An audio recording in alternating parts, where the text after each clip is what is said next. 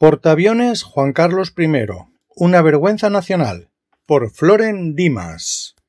Lo mismo sucedió con la patrullera P-77, Infanta Cristina, actualmente de baja y fondeada en el muelle del Arsenal de Cartagena, cuya tripulación y por extensión toda la Armada Española y todos los españoles hubo, hubimos de sufrir la humillación de ver pasear por los mares del mundo el nombre de una infanta imputada por corrupción, a lo que sólo su condición de miembro de la familia real eximió de una condena por fraude fiscal y blanqueamiento de capitales,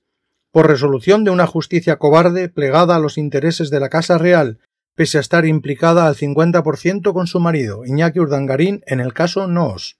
Ahora es el padre de la infanta, el rey emérito Juan Carlos I, quien avergüenza a la Armada, cuyo buque insignia, el BPE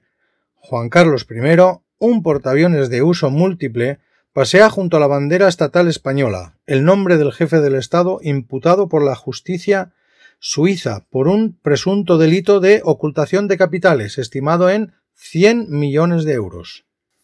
Como militar en situación de retiro me sonroja que, como sucede con las instituciones y edificios públicos que ostentan la, la denominación Juan Carlos I, un rey depravado, disoluto y ladrón fiel continuador de una estirpe de bribones, sirva de marca España a nuestras Fuerzas Armadas y a organismos y corporaciones oficiales, manchando la reputación de nuestro país y el buen nombre, en este caso, de la Armada Española.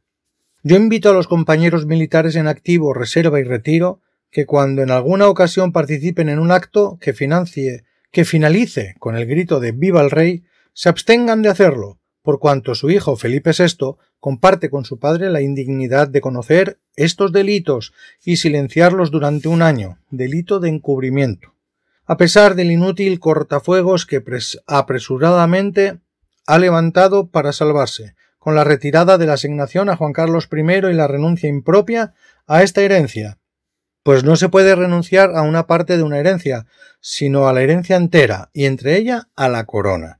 El nombre de Juan Carlos I tiene que desaparecer de la popa del buque insignia de la Armada Española y de todos los bienes e, e instituciones del Estado. 19 de marzo de 2020. Floren Dimas es oficial del Ejército del Aire, miembro de ANEMOI y ACMYR.